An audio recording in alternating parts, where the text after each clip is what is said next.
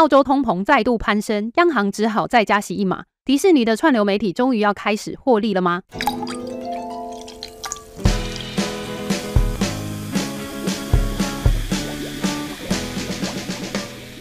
各位投资韭菜们，你们好，欢迎收听周三居酒屋，我是 Cindy。今天的节目会从上周的澳洲央行再度加息出发，还有代表美国科技股的纳斯达克指数已经连续上涨两周，也突破了七月以来的下降趋势，是不是就代表说市场的风险情绪消散了呢？财报的部分，来看看两间大家都很熟悉的公司。迪士尼还有 Uber。节目开始前，还是要提醒各位注意交易的风险。我们的节目只提供一般建议，并没有考量到您的财务规划。在交易之前，请务必充分了解您所涉及的风险。那我们就开始今天的节目吧。澳洲央行在上周召开了利率决议，结束连续四次暂停加息，主要就是因为最近两个月出现通膨小幅回温的迹象，而且也修改了他们对于未来紧缩的预期。从原本很坚持，还需要再进一步的紧缩，改为更开放的态度，间接暗示升息已经步入尾声。所以，即使这一次澳洲央行又重启加息，也不会改变我们对于全球央行升息已经进入尾声的看法。上周美国公布的经济数据当中，比较值得关注的，应该就是密西根消费者信心，还有同时公布的长期通膨预期。不过，这两组数据啊，都是比较不乐观的结果。消费者信心比预期的还要低，长期通膨的预期则是比市场原本预测的还要更高。背后代表的就是消费者在持续的高物价还有高借贷成本的影响之下，特别是对汽车之类的这种非必需消费品是有缩手的迹象。不过，虽然公布的经济数据不太乐观，但是美股在上周又维持着前一周的强劲上涨趋势。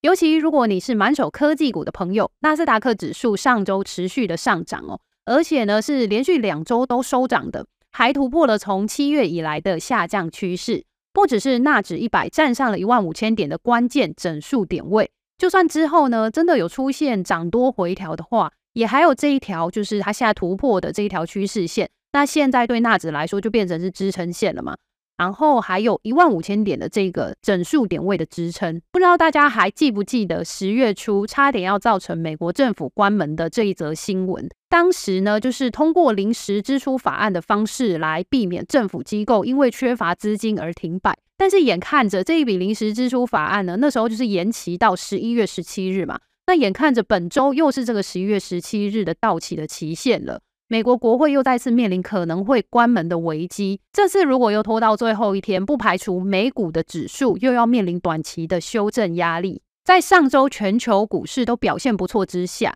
如果我们从基本面出发的话，全球的制造业采购经理人指数就是 PMI 这个指数维持在荣枯线五十以下，已经长达一年多了，表示全球的景气呈现萎缩，尤其欧洲的情况是最不乐观的。最新的十月份制造业 PMI 指数四十三点一，甚至比九月份还要低哦，还没有看到落底回升的迹象。不过，欧洲的 s t a r 五十指数上周五呢是收在年线的上方，有机会可以开启短期的上涨走势。但是现在啊，因为欧洲还是受到整个经济的压抑，哦，恐怕是比较难去突破前次高点的。不过跟欧洲相比的话呢，另外一个是相对乐观的市场就是日本了。十一月的短观调查显示，日本大型制造业商业信心比起十月的时候是有所回升的，而且还有很多入境日本的旅游人口支持着日本的服务业。今年第三季造访日本的旅客消费的金额，比起二零一九年疫情的时候还多了百分之十八。在消费还有旅游需求带动之下，日本的经济展望也是比较乐观的。日经二二五指数虽然在上周一到周三稍有回调，不过周四周五又开始出现反转上涨。突破前一周的高点，又要再向上挑战三万三千点的整数关卡。想要把握短期股市反弹、做多全球股票指数的机会，那就赶快点击周三居酒屋专属的开户链接，享受 ACY 证券开户赠金的优惠。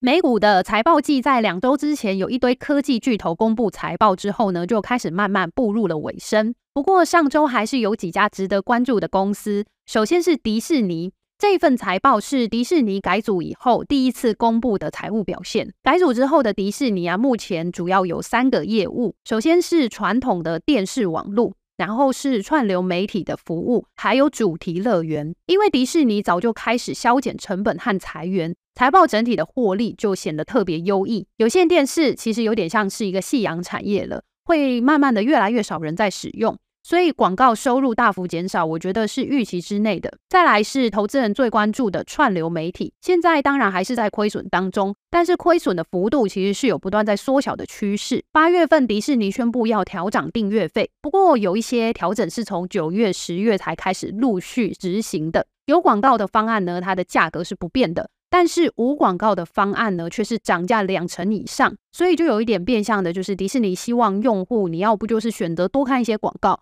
要不然你就是不想看广告的话，那你就要多付一些订阅费。这个策略其实跟 Netflix 是蛮像的。预计明年迪士尼串流媒体的亏损将继续维持这种下降的趋势，离迪士尼在二零二四年的串流媒体想要获利的目标就越来越近了。不然现在呢，其实整个迪士尼都是靠主题乐园在赚钱。还有迪士尼那些有名的人物角色啊，卡通人物衍生出来的一些周边商品的收入。主题乐园的部分，我是特别有感，因为今年我身边很多朋友其实都有去东京迪士尼玩。今年不只是迪士尼一百周年，还是东京迪士尼的四十周年，再加加上疫情之后的旅游大开放，国际主题乐园的营收和获利都比起北美国内的主题乐园的成长性是更加亮眼。展望未来的话，迪士尼把 Disney Plus。Hulu 还有体育频道 ESPN 合并，提供一整包的串流媒体服务，算是他们这一份财报不断强调的重点。希望之后呢，就是可以让订阅的用户数大幅增加，也会带动他们更多的收入。而且他们也看准了体育迷想要去参加体育博弈的这个机会，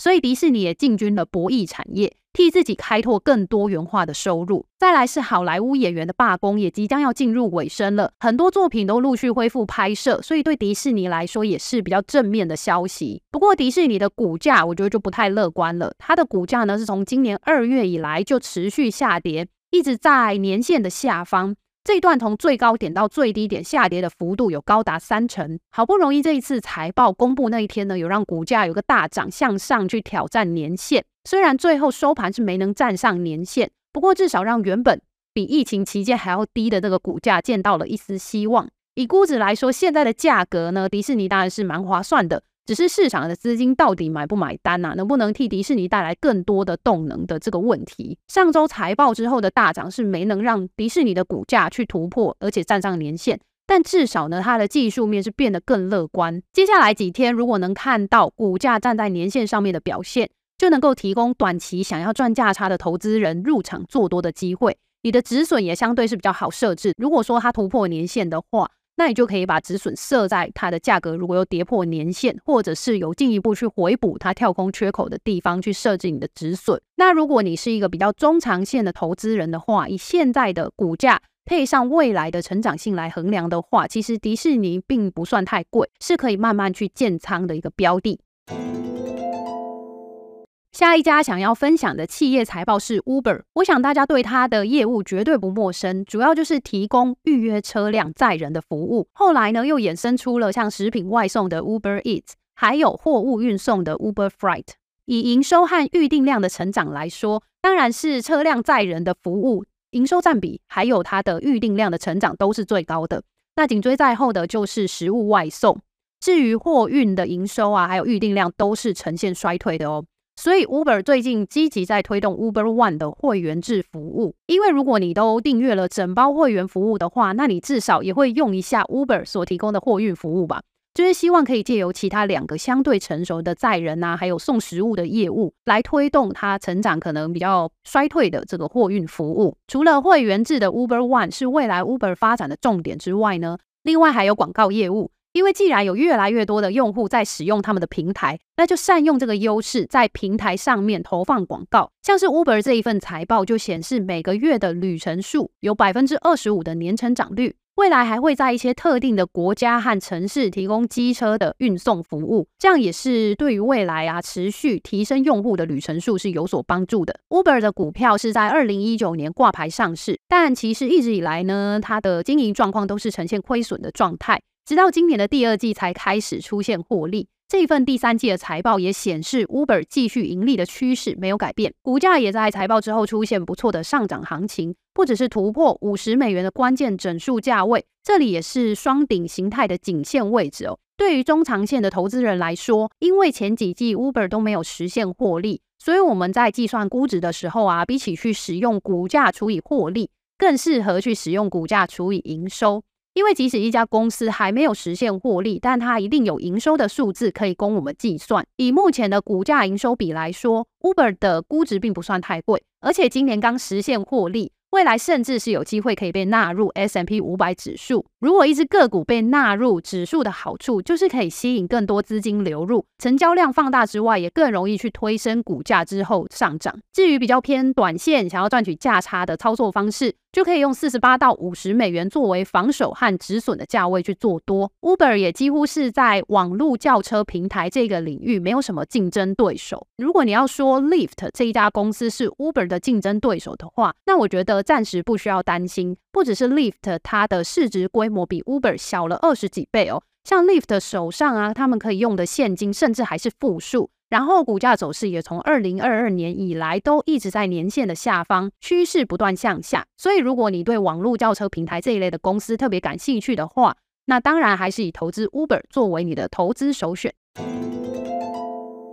每次来到月中，就是会有美国的 CPI 数据要公布啦，再次检验整个通膨的趋势是不是有继续延续着下行的方向。美股第三季的财报也即将要进入尾声了，不过有一份。我一直很期待的财报将在十月二十一日公布，那就是 AI 王者 NVIDIA 的财报。不过那是到下周才会公布的了。这一周的财报呢，我觉得都是比较偏消费类股的，像是最有名的零售商沃尔玛，然后中概股也有和消费最相关的阿里巴巴要公布他们最新的财报。各位投资韭菜们，想要听什么热门财经话题，或是哪一家公司的财报，都可以在下方留言许愿。如果觉得每周十几分钟的 Podcast 听不够的话，Cindy 在每周三晚上有一个小时的线上趋势投资讲座，不想错过当周最及时的投资机会，那就赶快点击下方链接报名参加。喜欢我们的节目，请务必按赞、订阅、分享，每周带你掌握最新财经时事和投资机会。周三居酒屋，我们下周见了，拜拜。